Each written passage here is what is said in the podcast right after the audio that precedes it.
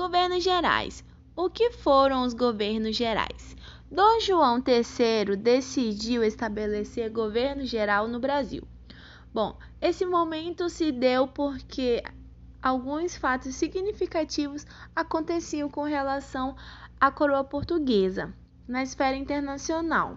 Surgiram os primeiros sinais de crise no negócio da Índia, sugeridos numa das expressões fumos da Índia, ou seja, fumaça na Índia, pondo em dúvida a solidez do comércio com o Oriente. Portugal sofrera várias derrotas militares no Marrocos, mas o sonho de um império africano ainda não estava extinto. No mesmo ano em que Tomé de Souza foi enviado para o Brasil, como o primeiro governador do Brasil, primeiro governador geral do Brasil, né, que foi em 1549, 1549. Fechou-se o entreposto comercial português flandrês, por, por ser deficitário.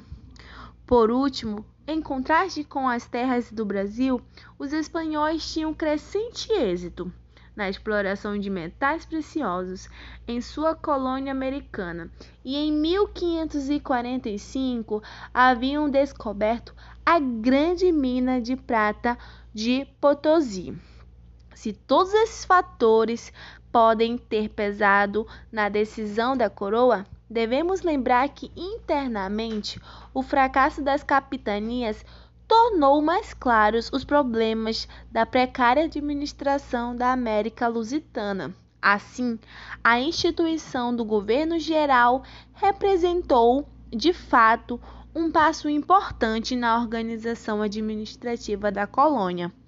Segundo as crônicas da época, Tomé de Souza era um fidago sisundo com experiência na África, na Índia, Chegou ao Brasil acompanhado de mais de mil pessoas, inclusive 400 degredados, trazendo consigo longas instruções por escrito conhecidas como Regimento de Tomé de Souza. As instruções revelam o propósito de garantir a posse territorial de Nova Terra, colonizá-la e organizar as rendas da coroa, foram criados alguns cargos para o cumprimento dessas finalidades, sendo os mais importantes o de ouvidor, a quem cabia a administração, a justiça, a quem cabia administrar a justiça, o capitão-mor, responsável pela vigilância da costa, e o de provedor-mor, encarregado de controle e crescimento da arrecadação. Não devemos imaginar, porém, que no século XVI o Brasil proporcionasse riquezas consideráveis aos, aos cofres reais.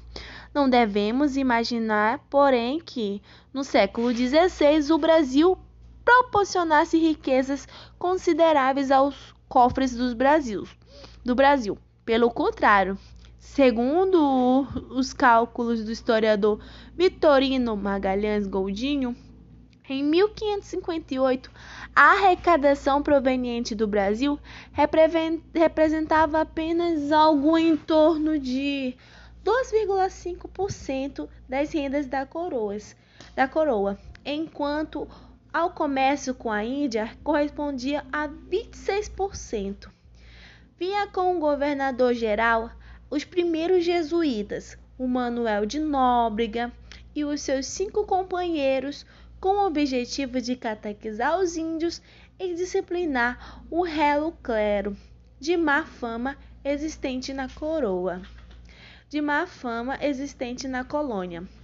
Posteriormente, em 1532, criou-se o Bispado de Salvador, sujeito a arcebispado de Lisboa, caminhando-se assim para a organização do Estado e da Igreja, estreitando estreitamente aproximados, o início dos governos gerais representou também a fixação de um polo administrativo na organização da coroa. Obedecendo a instruções recebidas, Tomé de Souza empreendeu o longo trabalho de construção de, da São Salvador. Obedecendo à instrução recebidas, Tomé de Souza empreendeu o longo trabalho de construção de São Salvador, capital da da, do Brasil, até 1763.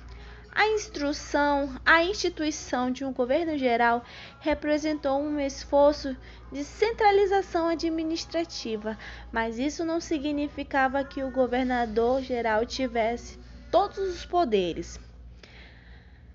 Nem em seus primeiros tempos pudesse exercer uma atividade muito abrangente. A ligação entre as capitanias era bastante precária, limitando o raio de ação dos governantes. A resposta do jesuíta dá clara as, as correspondências dos jesuítas dá claras indicações desse isolamento. A ligação entre as capitanias era bastante precária, limitando o raio de ação dos governadores. A correspondência dos jesuítas dá claras indicações desse isolamento. Em 1552, escrevendo da Bahia aos irmãos Coimbra, o padre Francisco Pires queixava-se de só poder tratar de assuntos locais, porque às vezes para um ano e não sabemos uns dos outros por causa dos tempos e dos poucos navios que andam pela costa e às vezes se veem mais cedo navios de Portugal que das capitanias.